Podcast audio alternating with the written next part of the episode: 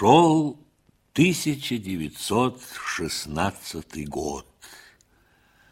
В одном из сражений ударный полк полковника Ковалевского понес большие потери. Когда отправили в тыловые госпитали обмороженных, в роте Ливенцева осталось всего около ста человек. В других еще меньше. Полк нуждался в большом пополнении, и оно пришло из резерва армии.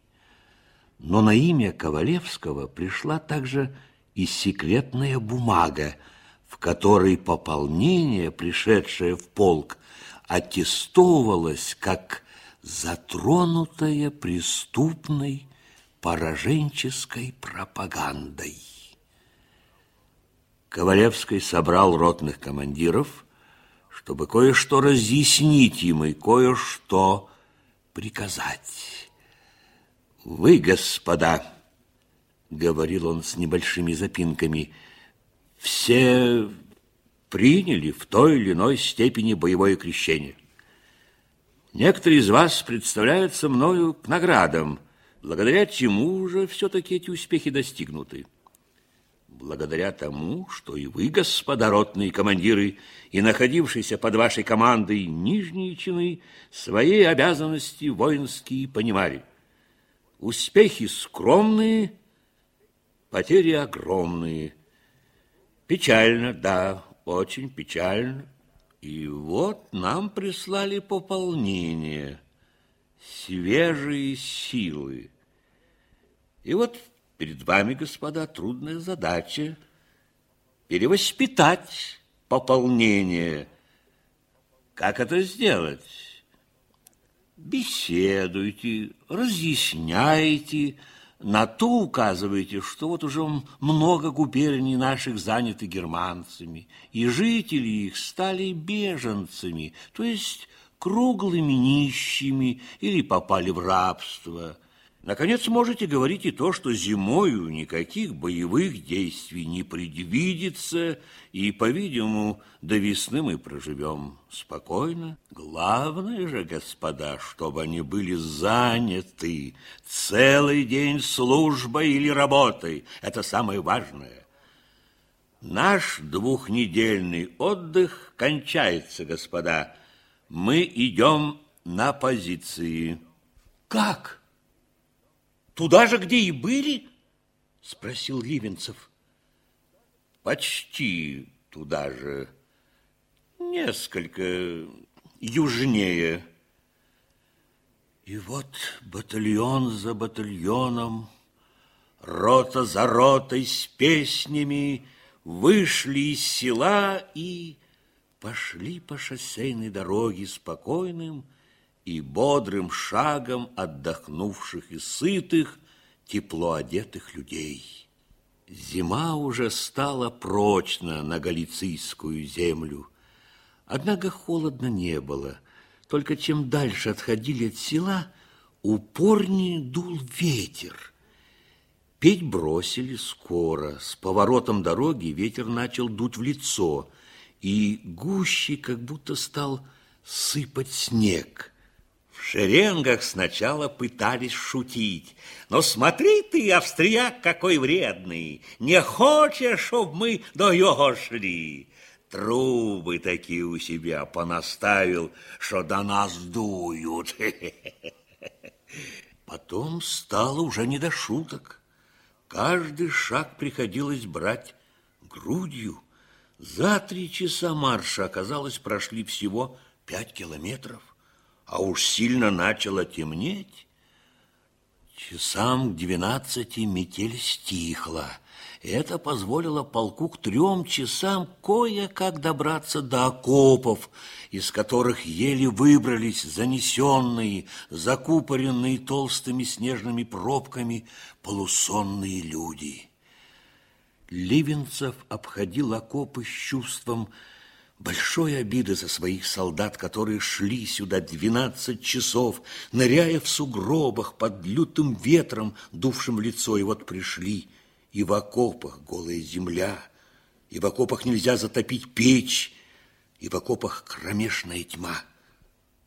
Когда утром Ковалевский проснулся и при слабом колышущемся свете огарка огляделся в землянке, он увидал часового у знамени, того самого, какого видел еще вчера, когда ложился спать. Он держал винтовку у ноги, как и полагалось, но у него то и дело слепались глаза. Что за черт? Тебя что, не сменяли, что ли, целую ночь? Спросил его Ковалевский.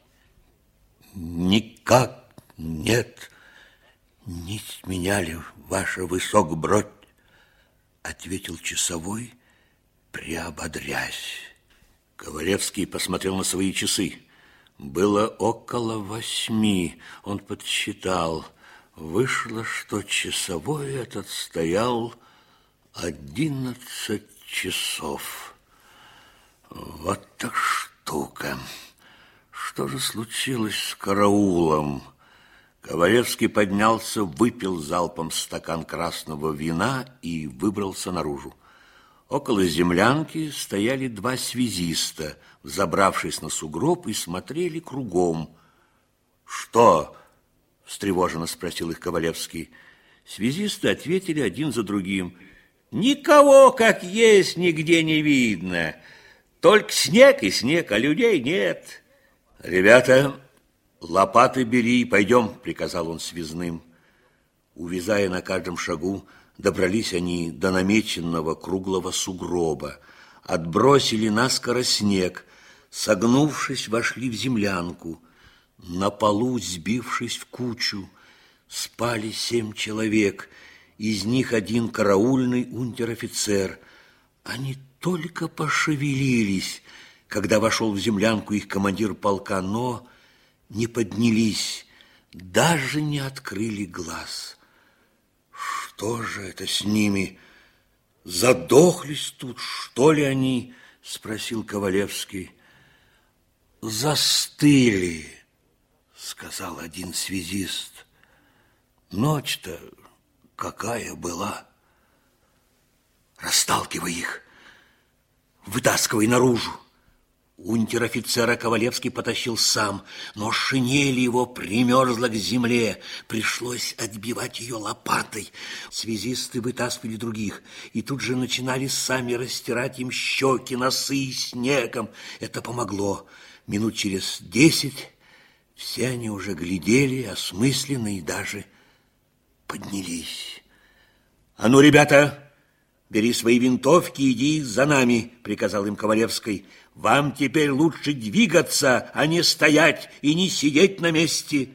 Часа два так бродил по глубоким снегам деятельный Ковалевской, воскрешая свой заживо похороненный полк. Когда Ковалевский вернулся в свою землянку, он донес по телефону, сам удивляясь тому, что телефонные провода перенесли ураган без повреждений, в штаб дивизии о том, сколько оказалось обмороженных в его полку, о том, что некоторые роты едва не задохлись в землянках, что горячую пищу раздать не удалось, что необходим экстренный подвоз консервов, что нет дров и совершенно нечем топить печи, что вообще положение угрожающее. Это сообщение генерала Истопина заставило рассердиться до того, что он сказал генералу Полымеву. «Хм, это, знаете, совершенно невозможно терпеть дальше. Это хм, полковник Ковалевский так и лезет под суд». Ни в одном полку, ни о каких замерзших никто ни слова, а у него, извольте-ка, восемь человек. И кроме того, сто с чем-то обмороженных. Это черт знает что. И нам надо назначить следствие по этому делу. Поручить Лоскутову? Спросил Полымев. Нет, нет. Баснину. Он на ножах с Ковалевским и либеральничать не станет. Он проведет следствие как надо. Только надо вот что, ввиду плохой погоды и ввиду, э, как бы это сказать, э, предотвращения подобных нетерпимых случаев, передать ему это дело немедленно. В обед начался новый стремительный натиск Бурана. Походные кухни снова не могли пробиться не только к окопам, даже к резервным ротам. Обед был снова и запоздалый, и совершенно холодный. По расписанию все-таки шла, должна была идти во что бы то ни стало намеченная приказом полковая жизнь, несмотря на бушующий нордост. Люди двигались, они выходили из землянок, из окопов, согретых собственным теплом, на ледяную стужу, чтобы сменять дозорных на постах, чтобы нести караульную службу в резерве, ходили за хлебом, ходили к кухням, вызывались по телефону из штаба полка. И вот какая была замечена всеми в этот именно день величайшая странность. Шинели на ветру начали звенеть, как колокола подголоски. В них можно было ходить, не меняя отнюдь и никак положение тела. Нельзя было не только сесть, даже нагнуться, а кто падал в снег, сбитый сумасшедшим ветром, тот не мог подняться.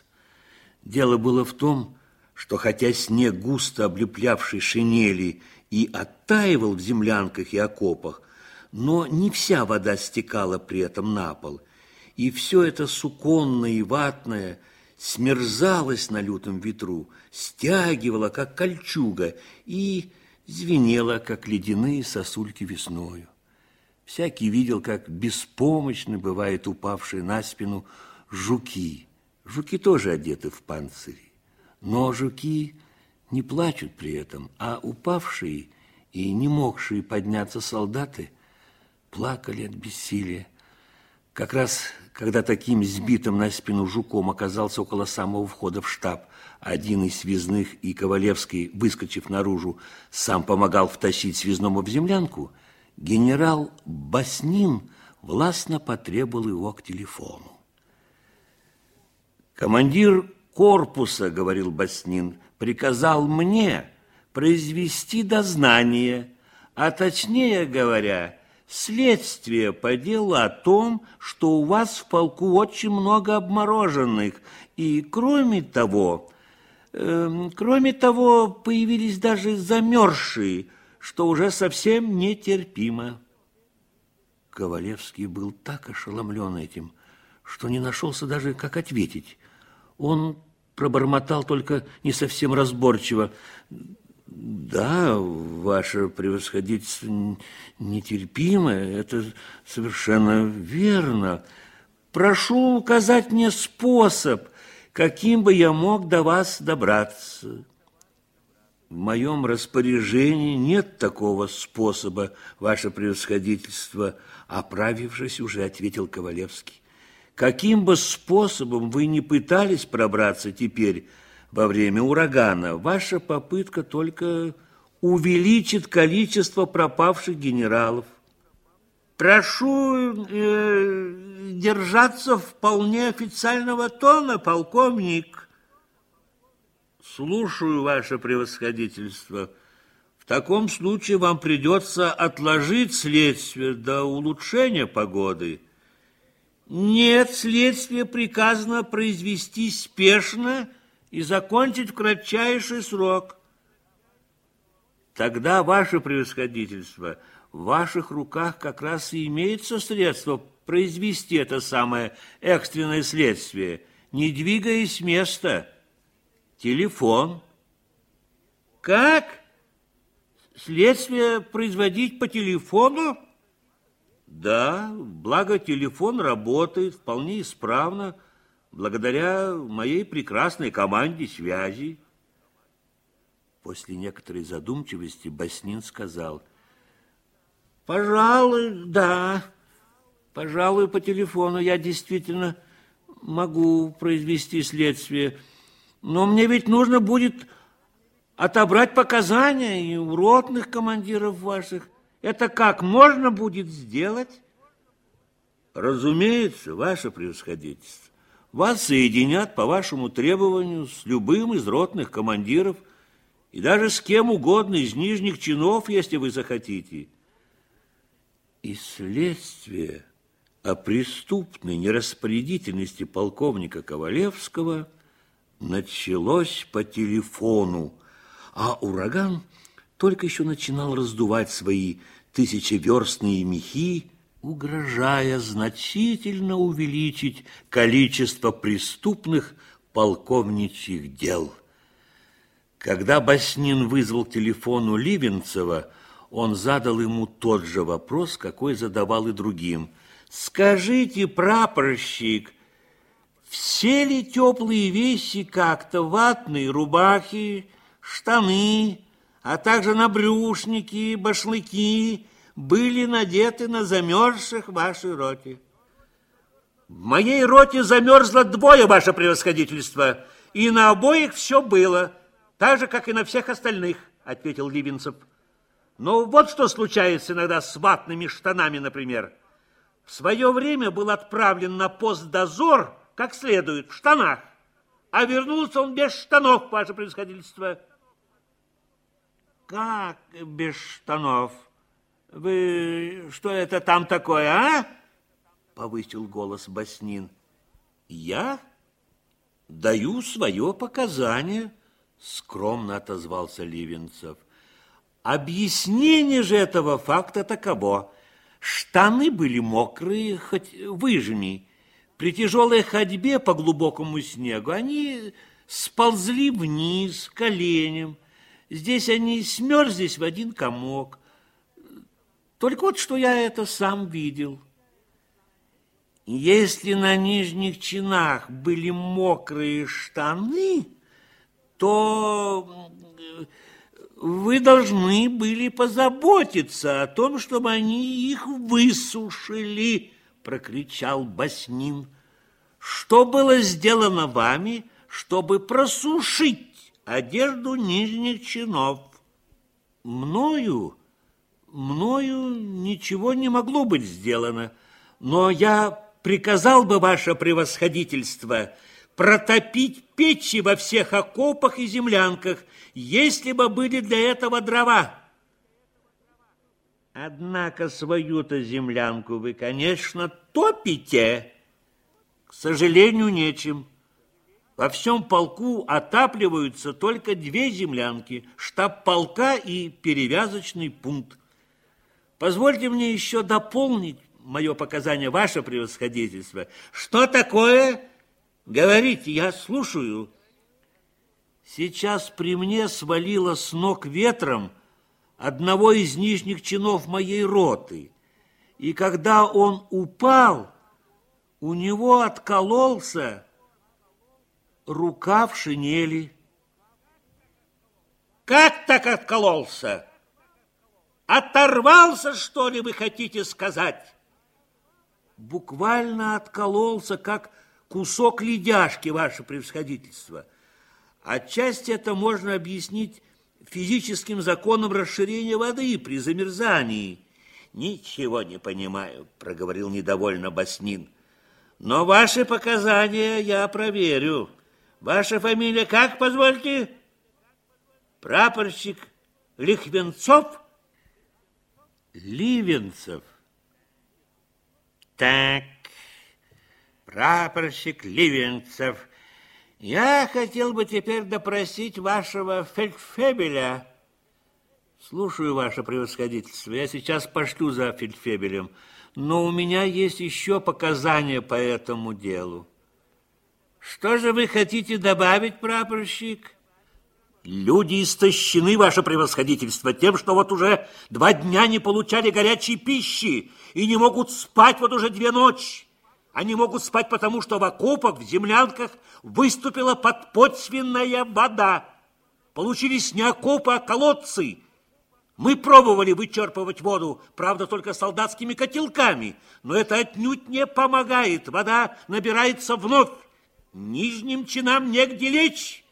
Они коротают ночь, как куры на нашествии на своих лопатах. Но если, позвольте, прапорщик, если выступает вода подпочвенная, как вы говорите, то это значит, что окопы глубоко вырыты, что ли? Да, они слишком глубоки, ваше превосходительство, но это было бы ничего, если бы в них были нары, чтобы было на чем лежать. Ну, нары, знаете ли, это уж роскошь. Нары. Кроме того, в них темно в окопах. В них кромешная тьма, что действует на нижних чинов удручающим образом. А человек с удрученной психикой менее способен сопротивляться действиям на него стихии и замерзнуть может скорее, чем тот, которого до подобного состояния не доводит ваше превосходительство. Какой-нибудь агарок свечки, если бы нам в окопы его доставили, имел бы колоссальную ценность. Всего сразу, конечно, нельзя было сделать в окопах, но... Но тогда трудно и требовать от нижних чинов, чтобы они не замерзали. Это единственный выход из их положения – взять и замерзнуть. Ваши показания с меня довольно, прапорщик. Я просил вас позвать вашего фельдфебеля, раздраженно прокричал Баснин. Как раз в это время вошел в землянку Титаренко, и Ливенцев подозвал его к телефону, говоря при этом Баснину. Фельдфебель явился, но об этом я узнал только по его голосу, потому что в землянке темно, хотя сейчас только три часа дня. Можно бы сделать в землянке крохотное окошечко, но нет для этого ни рамы, ни стекла. Наконец, можно было сделать в землянке и дверь, а то вместо двери висит только старое полотнище палатки, а за этим полотнищем пурга ваше превосходительство. В этот день смеркалось рано, но буран не утихал. Напротив, он усилился после захода солнца и в темноте стал зловещий и упорней. Дрова для топки разрешено было полку Ковалевского рубить везде, где они еще имеются – не считаясь ни с какими прежними запретительными приказами на этот счет. Но даже если бы и были где-нибудь поблизости от полка рощи или отдельные деревья, люди настолько уже обессилели, что не могли бы выполнить этого нового благодетельного приказа. Даже когда по телефону из штаба полка было передано о прибывшей подводе с салом и приглашались приемщики этого сала от каждой роты, ротные командиры ответили, что у них в окопах все люди устали, полны равнодушия к жизни, и никто не вызывается идти за ним за две версты. В таком состоянии роты в окопах встретили новую ночь. Левинцев получил приказание как можно чаще менять дозорных и недалеко выдвигать посты, чтобы избежать случаев замерзания. И хотя следить за этим всю ночь сам он был не в состоянии, однако действительно за эту ночь не замерз никто, но зато пятеро в его роте были ранены в левые руки. Просто у них было отстрелено по одному пальцу на левых руках. Когда Ковалевский, обеспокоенный и возбужденный дознанием Поснина, рано в этот день потребовал сведений о замерзших и тяжело обмороженных, Левинцев доложил ему о пяти раненых в руки. «Как? Что такое? Пальчики, самострелы!» — отозвался Ковалевский. «Этого только не доставало!» Отправьте их немедленно же в штаб полка ко мне, слышите? Только отправить как арестованных мною под конвоем и немедленно. В оледенелых шинелях, застревая в снегу и падая подвое, потрое, с огромным трудом подымаясь, солдаты Ливенцева цепочкой медленно двигались против ветра. Ливенцев и Привалов сзади. Неужто придется мне командовать расстрелом, Николай Иванович? Мученически спрашивал Привалов. Мне кажется, что Ковалевский просто хочет произвести жуткое впечатление на наших серых героев, а в конечном итоге смертную казнь заметит каторгой, которую самострелом нашим предложат отбыть после войны, если кто-нибудь из них останется в живых до конца войны, и если после войны останется в живых каторга, ответил Ливенцев. Значит, вы думаете, что их помилуют, повеселил Привалов. Это было бы здорово, а то это было бы мне пятно на совести на всю мою жизнь. Хм. Неизвестно ведь, что это теперь значит. Вся жизнь, слабо усмехнулся Ливенцев. Да, ваша правда, Николай Иванович, неизвестно, конечно. А что это вы сказали насчет каторги после войны? Почему она может не уцелеть? А вы вспомните сами, что было после японской войны. А размах этой войны куда грандиознее, чем японской. И она гораздо более неудачная. Они добрались, наконец, до землянки штаба, над которой отчаянно трепался желтый флажок, стремясь во что бы то ни стало оторваться от древка и умчаться. Ливенцев вошел в землянку, оставив Привалова солдатами. Ковалевский присмотрелся прищурясь к Ливенцеву, вскочил и подошел к нему. «Это вы, прапорщик?» «Отлично. Мне надо с вами поговорить. Только здесь неудобно.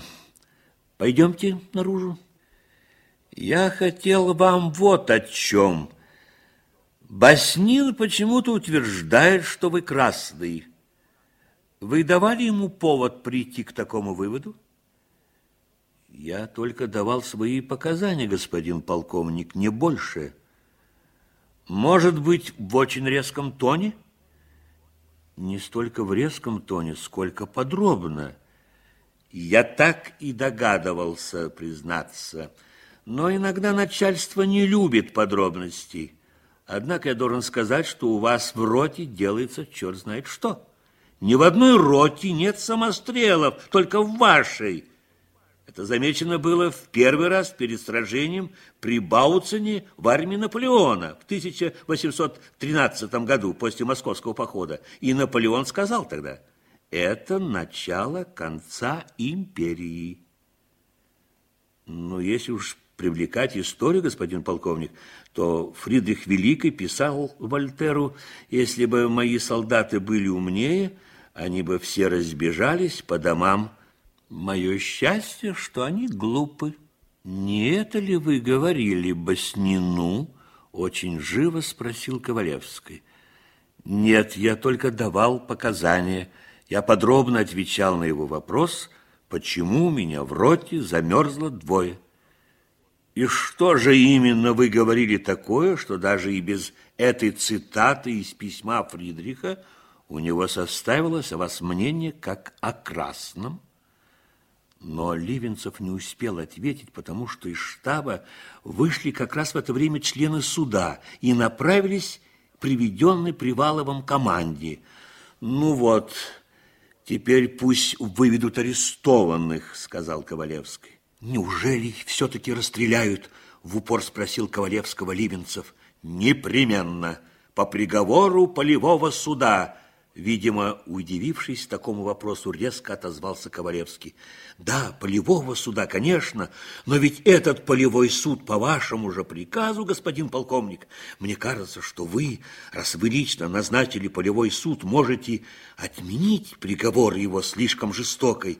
Напрасно вы это думали, прапорщик. Убивать полумертвых и обезумевших от урагана людей только за то, что они полумертвые обезумели – Вон вы до чего договариваетесь, прапорщик. Ага, генерал Баснин, кажется, неожиданно для меня прав. Ковалевский поглядел на него еще враждебнее и, главное, сосредоточеннее. Но в это время вели уже приговоренных к расстрелу. Господин полковник, я все-таки не верю, что вы допустите их расстрел. Громко, требовательно, возмущенно крикнул Ливенцев. Не верите? Сейчас поверите. Неужели Привалов будет командовать? Пробормотал, впиваясь в туманные пятна людей впереди Ливенцев.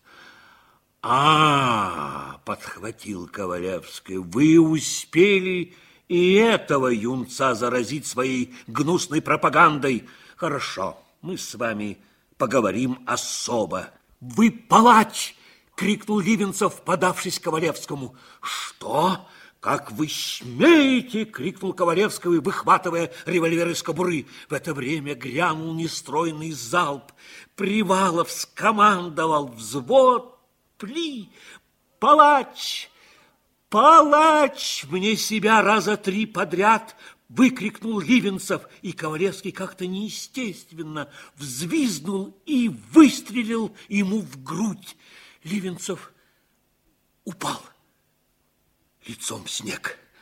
Как раз в это время вышел из штаба Шаповалов, шинель в накидку и с бумажкой в руке, пошел к Ковалевскому и с подхода радостно закричал «Телефонограмма из штаба дивизии!» Ковалевский сунул Браунинг не в кобуру, а в карман шинели и смотрел на него из-под лоби. Вид у него был растерянно одичалый, это заметил Шиповалов и, подойдя и протягивая бумажку, сказал уже менее оживленно. В штабе корпуса решено сменить завтра наш полк, во что бы то ни стало и при любой погоде. Отмучились, наконец. Когда Ковалевский взял бумажку, Шаповалов заметил то, чего прежде не разглядел за широкой фигурой командира полка. Чье-то тело лежащий ничком в снегу. Он посмотрел вопросительно на Ковалевского, углубленного в бумажку, которую все скручивал и вырывал из рук ветер. Шагнул к телу, повернул его и вскрикнул. Ливенцев! Он жив? Негромко спросил Ковалевский. Жив, кажется. Ну да, жив. Ливенц, Николай Иванович. Завозился около тела Шаповалов и, убедившись, что Ливенцев жив, спросил, подымаясь, каким же образом это, господин полковник? Нечаянный выстрел, сумрачно ответил Ковалевский. Распорядитесь, чтобы сейчас же отнесли на перевязку. А потом, я думаю, его можно будет сегодня же отвезти в санках. Если завтра нас придут сменять, то эвакуацию больных можно начать сегодня. Ветер, кажется, слабеет. Я думаю, их довезут благополучно. На перевязочный пункт Ливенцев был доставлен как просто раненый, что на позициях событием не являлось, и, как обычно, раненому сделали ему там перевязку, не вдаваясь ни в какие расспросы. Сам же Ливенцев во время перевязки, хотя и был в сознании, но держался угрюмо, сосредоточенно, молчаливо. Узнать о его здоровье Ковалевский прислал одного из связистов с запиской на имя врача Андреянова, и тот ответил тоже письменно, что рану можно отнести к разряду серьезных, так как пробита правая легкая, но непосредственной опасностью для жизни не угрожающих, если только не будет непредвиденных осложнений. Ветер после захода солнца утих, и ночь обещала быть лунной. Ковалевский передал своему адъютанту Ване Сыромолотову приказ выслать широкие обывательские сани при хороших лошадях и принять в них Ливенцева для дальнейшей эвакуации. И Ливенцева повезли в тыл. Он понимал, конечно, что Ковалевский заботился не об успешном лечении его, а только о том, чтобы его даже и раненого не было на позиции, где он так вредно действует на солдат. Между тем, как это не казалось странным самому Ливенцеву, а зноб, напоминавший ему в последние два дня забытые было болезни его детства, теперь почему-то его оставил – Боль же в груди он чувствовал только при толчках на ухабах. Это была острая, колющая боль, и чтобы ее не увеличивать, он по совету фельдшера, которого дал ему в провожатый Андрианов, старался дышать только носом, не глубоко и часто. А когда пара старательных, хотя и голодных лошадей, густо пахнущих трудовым потом, довезла его до полкового околотка, он увидел крикливые толпы. В окошках хаты виднелся свет, часто отворялись двери, и в желтой яркой пасти их двигались густо сплоченные серые шапки, шинели, башлыки, и все это в клубах пара. Да это что ж такое? Это ведь похоже наши, какие ушли в обед, а? Оживленно толкнул фельдшер кучера. Кучер огляделся кругом и сразу повеселел. Наши, а то чьи же? И даже подводы тут, вон, наши две стоят. Действительно, и Ливенцев, присмотревшись, различил в стороне две высокие ротные подводы, с колес которых очищали налипший снег. Кроме того, несколько верховых лошадей стояли тут же и жевали что-то разбросанное по снегу сено или солому. Фельдшер пошел в хату узнавать, что тут такое, и скоро вернулся. «Кружку чаю, если желаете согреться, могут вам вынести», — сказал он. А толпятся тут это, конечно, все наши, сердешные. Очень помороженных есть человек двадцать пять, таких, что ходить уж не могут. Те там в углах лежат, стонут. А семнадцать человек, говорят, пропал совсем. Как пропало? Слабо спросил Ливенцев.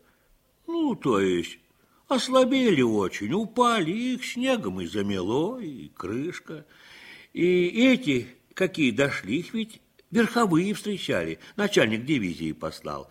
Верховые же эти сноп камыша везли, вешки по дороге ставили, а потом наших окружили со всех сторон, как все равно конвойная команда, и как какой ослабеет они его к себе на седло. Вот кое-как и добрались и нам тоже дорогу протоптали. Так вон какой путь оказался, значит, самый правильный. Я так и предполагал, конечно, пробормотал Ливенцев, думая об этих ушедших большой толпой из ненавистных окопов.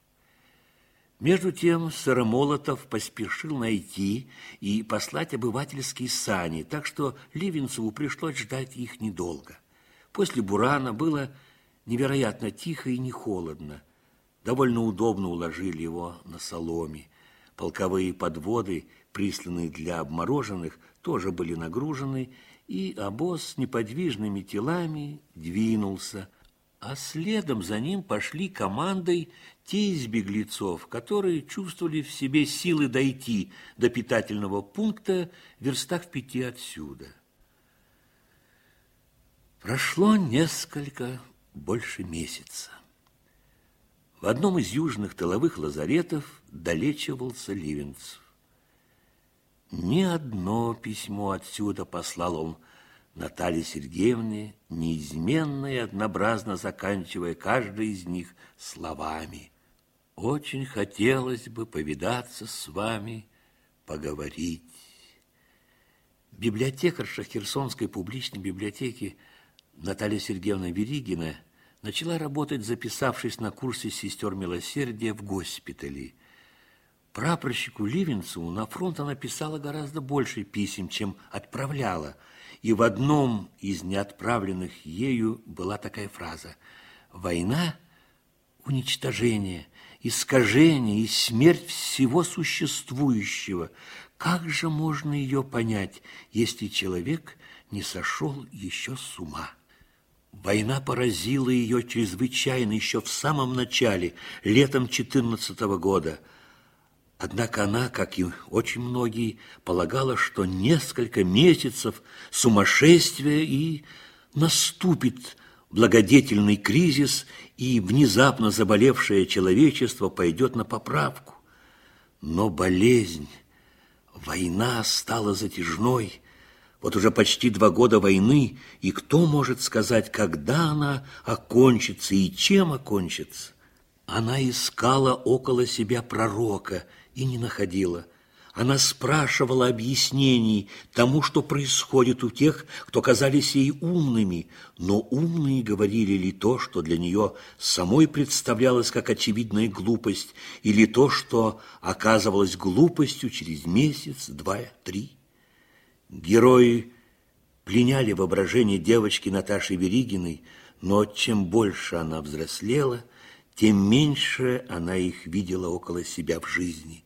Наконец они вообще как-то конфузливо исчезли, и она поняла, что принимала за героев самых заурядных людей, которые говорили ей пошлости, и когда она возмущалась, удивленно пожимали плечами. «Как же это, послушайте?» – спрашивали они, «при такой красивой внешности, как у вас, вы, значит, совершенно лишены темперамента». Это было время, когда выходили один за другим всевозможные панорамы красоты и альбомы парижских красавиц, и появились такие журналы, как «Вопросы пола» и другие подобные. Когда разнузнанные соврасы, как в обеих столицах, так и повсюду в провинциальных городах основывали лиги свободной любви, в которые всеми мерами вовлекали учащихся старших классов, средних школ и студентов – то была к тому же и зловещая пора, когда вылезли из подполья жизнененавистники, проповедники самоубийства, трактовавшие об этом вполне безвозбранно в стихах, прозе, и число самоубийств среди молодежи эпидемически росло. Нужно было устоять в этом крутящемся около и часто сшибающем с ног мутном потоке. Наташа Веригина устояла. Ей было тогда почти 20 лет, возраст, когда девицы особенно зорко глядят по сторонам, много думают о костюме и прическе к лицу, вырабатывают себе походку, манеру разговаривать в одних случаях так, в других иначе, вообще складываются на продолжительное время, а возле нее была древность, счастливые находки при раскопках степных курганов и могил каких-то знатных и властных людей очень седой старины. Она получала неизменные пятерки у историка, когда училась, ей очень нравился этот предмет. Она прочитала много исторических романов, переводных и русских, но странно, только этот южный музей заставил ее почувствовать шаги истории – рядом с собою, скорее за своими плечами, чем рядом. Охотнее всего она занималась бы историей, если бы ей удалось поступить на высшие женские курсы, но для этого не было возможности. Отец преждевременно умер от случайной болезни, мать осталась без средств, а здоровье вообще не было крепким – она пристально глядела по сторонам, чтобы устроить дочь, но шли недели и месяцы. Несколько подруг Наташи Веригиной по гимназии вышли замуж. За нее же, если и сватался кто, то только старик-нотариус. Человек, правда, состоятельный, имевший двухэтажный собственный дом. Мать сказала об этом дочери робко. Дочь отвергла этого искателя ее руки с негодованием – «Ведь это ты знаешь, мама, как называется», — сказала она, блеснув потемневшими глазами, но больше ничего к этим словам не добавила и тут же поспешно ушла из комнаты, хотя никуда идти ей было не нужно. Она у меня выросла недотрога какая-то, бог с ней, говорила о ней мать соседкам. Тяжело, похоже, так придется ей жить на свете. Мать была женщина боязливая. Она уверяла, что и болеет не то чтобы от простуды, а больше с испуга. Она как будто выжидала случая, чтобы еще раз и окончательно испугаться, и тогда уже умереть. В первые же дни после начала войны ей стало особенно плохо, и она тихо умерла ночью в начале августа. Так в 22 года Наталья Сергеевна осталась одна, если не считать дальних родственников в городе Феодосии, в мире очень большом и строгом, занятом дополна очень большим и страшным делом, войною, в которую были втянуты непосредственно десятки миллионов людей в разных странах. Было от чего растеряться и съежиться, заползти в щель, но Наталья Сергеевна не съежилась, и библиотеку, в которую поступила после музея, совсем не сочла щелью. Книги были ее друзьями детства. Книги она любила, книгам она и пришла со своими вопросами, теперь уже далеко не детскими. Как могло культурное человечество допустить такую войну? Кто виноват в этой войне? Неужели может начаться другая, подобная со временем, долгие годы спустя, после этой ужасной войны? Она так хотела, чтобы это была последняя война, что сразу уверовала, когда прочитала «Этой войною объявлена война войне». Ради того, чтобы быть соучастницей войны против войны же, она находила в себе силы, способные перенести что угодно. Эта цель ей осветила и осветила все, эта цель ее захватила. Большой флакон духов – Лориган, который она купила как раз перед войной, продолжал по-прежнему стоять на ее туалетном столике, и тратила духи она скупо, так как в продаже их становилось все меньше и меньше. Она неизменно обвивала вокруг головы свои тяжелые, длинные, золотисто-пепельные косы. В свободное время она привычно играла на несколько расстроенном пианино, Старые материнские ширмы с японскими серебряными ибисами, стоявшими на берегу безукоризненно синего моря, под сенью приятно цветущих вишен, отделяли от остальной комнаты ее девическую кровать. Все это было и теперь, как раньше, но новое и главное было найдено и оставалось с нею в этом старом. Она твердо поверила в то, что вслед за этой войной начнется революция в России и непременно победит, а вслед за революцией в России начнется революция во всех других странах и тоже победит. Тогда-то и исчезнут все причины для войны, и войн больше уже никогда не будет. Ее красивое лицо – строгое в линиях, как лица античных статуй, как-то не было приспособлено к улыбке еще и в детстве. Теперь же она чрезвычайно редко находила в жизни поводов для улыбок. Это не было в ней следствием сухости ума и характера, но, пожалуй, в этом выявлялась настороженность одиночки, стремящаяся сохранить свое достоинство. С тех пор, как она начала выдавать книги в библиотеке, она чрезвычайно внимательно вглядывалась в лица и манеры приходивших за книгами. Очень часто случалось, что абонент, остановивший на себе чем-нибудь ее пристальный взгляд, просил ту или иную совсем не ходовую книгу. Неизменно потом с этой книгой она знакомилась сама. Так было и с прапорщиком Ливенцевым, зашедшим в библиотеку, чтобы спросить здесь то, чего никто до него не спрашивал, размышления о том, что важно для себя самого. Марка Аврелия Антония, римского императора, стойко на троне Цезарей.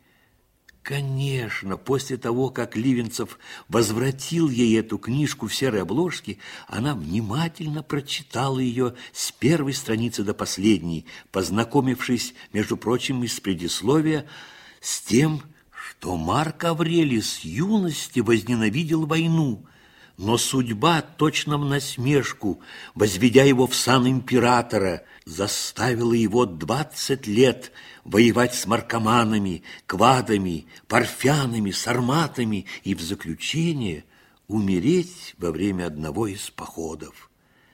Эта небольшая, но полная мысли книга как будто подчеркнула красной чертой то не совсем обычное, что она отметила в лице Ливенцева – Наталья Сергеевна, став библиотекаршей, переиначила для себя известную пословицу, и она звучала по ее так «Скажи мне, что ты читаешь, и я скажу тебе, кто ты таков».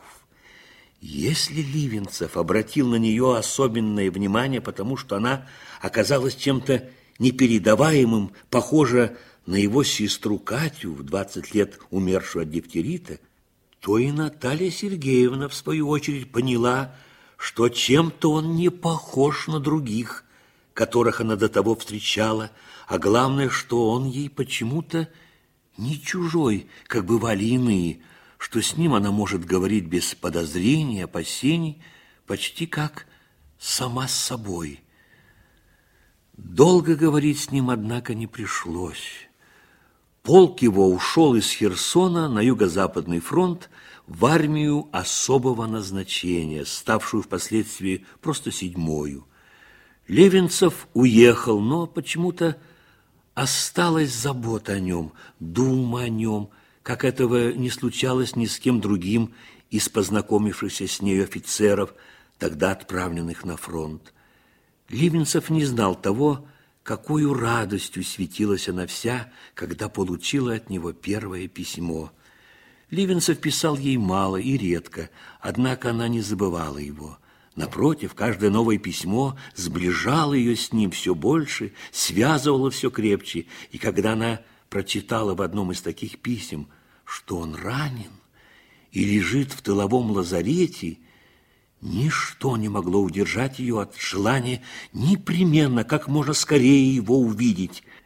И однажды, это было сверкающий, ярко-солнечный, хрустально-звонкий, первовесенний день, дежурный по лазарету, молодой зауряд-врач, студент-медик Тесмин, еще издали таинственно улыбаясь, подошел к нему, читавшему газету на своей койке, и сказал в полголоса, «Прапорщик Ливенцев, вы кого-нибудь ждете?»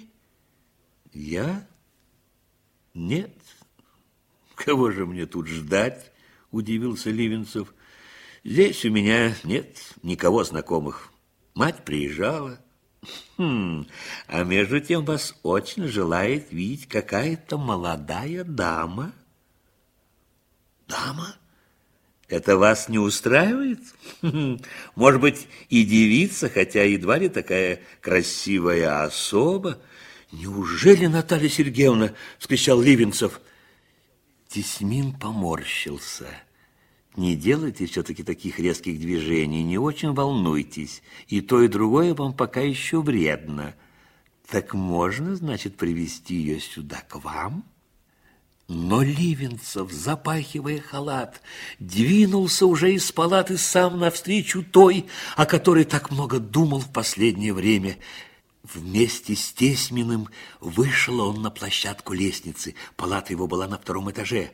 Но дальше его Тесьмин решительно не пустил, а быстро сбежал сам на одних только носках по ступенькам. И был потрясающий момент, когда Ливенцев увидел в пролет лестницы знакомую ему шляпку Натальи Сергеевны на спелом подсолнечнике ее волос. Так захватило дыхание, что он почувствовал, настоятельную необходимость отшатнуться и опереться спиной о стену. Он был еще слаб для такого ослепительного счастья. И когда Наталья Сергеевна поднялась, и Ливенцев увидел ее перед собою всю, с головы до ног, высокую и прямую, с античным строгим в линиях лицом и радостными глазами, казавшимися темными в тени длинных черных ресниц, а на свету прозрачно-голубыми, Он не мог совладать с собою, не удержал ни двух крупных слез, ни странной дрожи, мгновенно охватившей все тело. Хотел что-то сказать, но губы только шевелились слабо и беззвучно. Хотел протянуть ей навстречу руки, но руки не поднимались, и она, подойдя, прикрыла его слабо шевелившиеся губы своими теплыми свежими губами и крепко охватила своими руками его руки, не сказав даже этого ненужного глупого слова «Здравствуйте», не назвав его привычно, но тоже совершенно ненужно «Николай Иванович». У заведующего библиотекой я отпросилась всего на три дня, говорила Наталья Сергеевна, когда они сели в небольшой столовой, служившей в лазарете и комнаты для свиданий с посетителями. Но ехала сюда я, вы представляете, около суток, а смотреть на карте как будто и совсем близко от Херсона.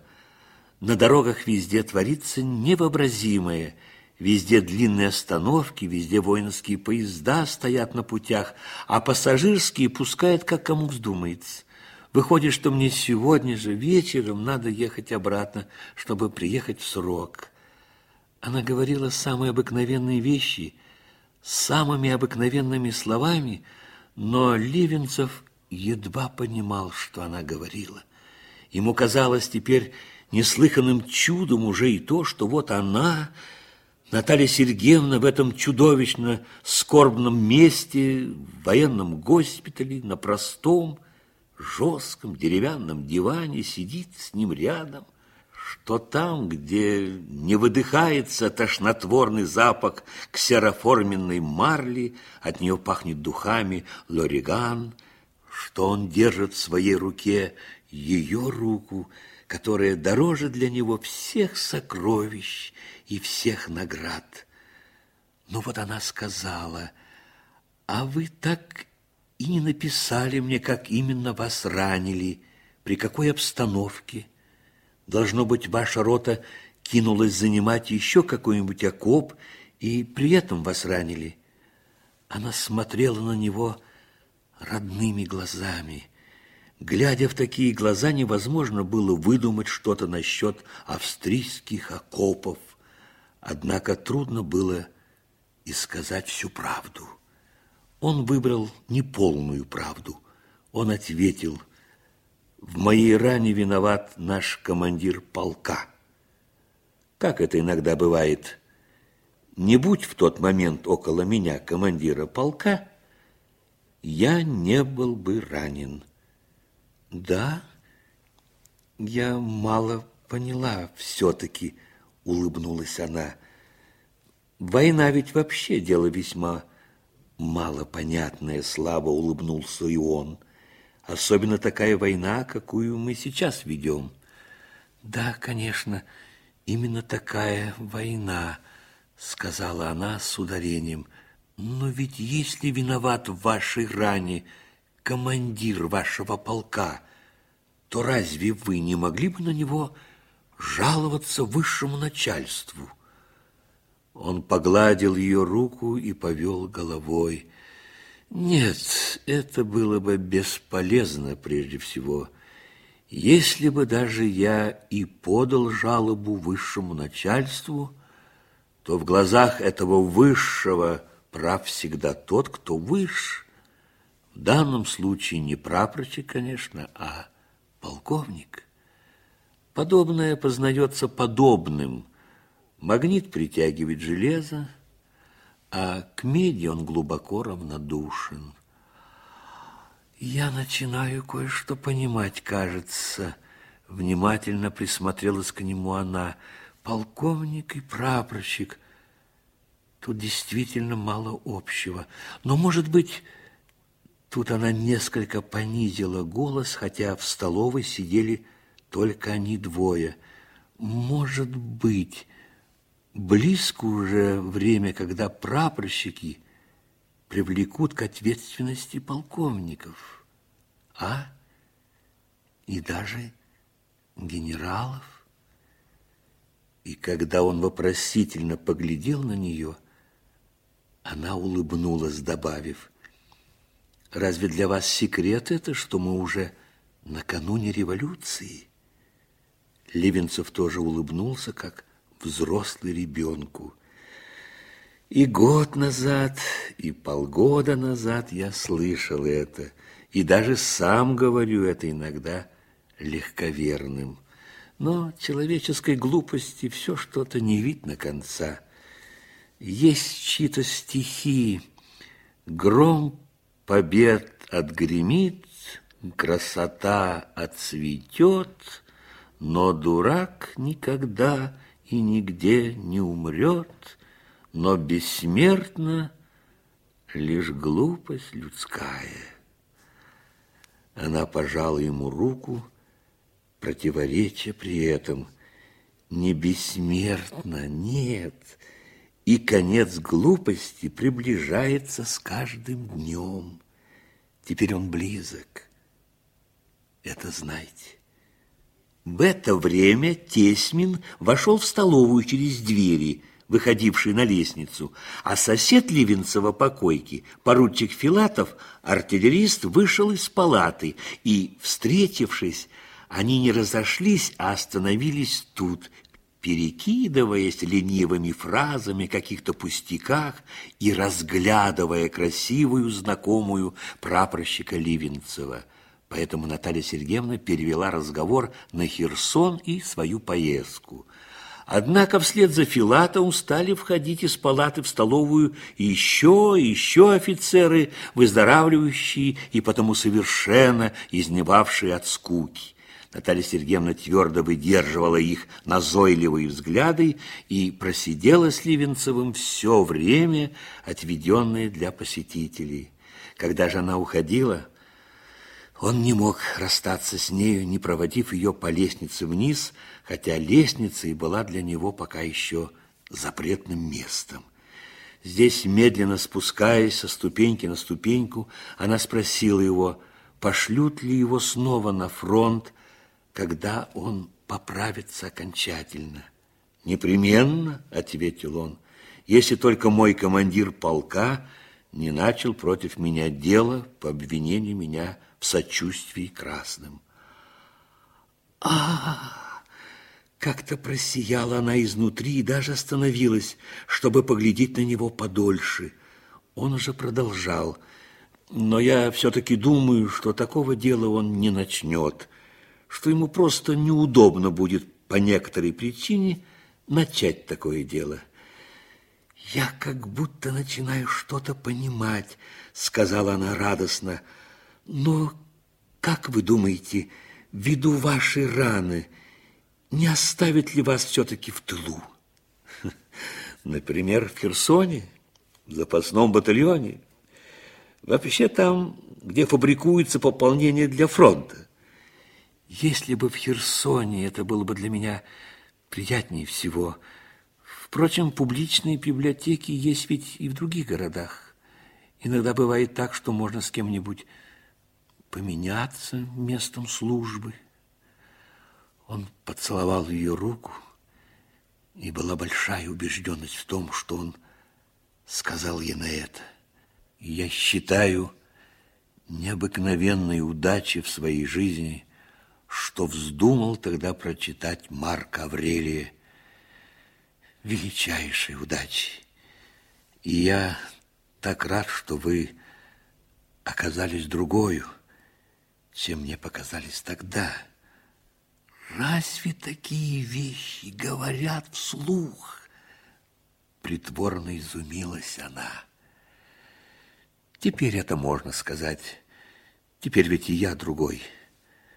Тогда ведь я был всего только неисправимый математик в шинели, а теперь я уже видел своими глазами эту войну и проклял войну, и оценил войну как надо. И для меня теперь всякий, кто не будет стремиться положить конец этой войне, подлец. И на фронте я буду или в тыловой части, Но знаете ли, я не хотел бы только одного – отставки. Я не хотел бы, чтобы меня разоружили, потому что приблизил он губы к ее небольшому розовому уху, так как они подходили уже к концу лестницы, потому что революцию способны сделать все-таки вооруженные люди, а не безоружные.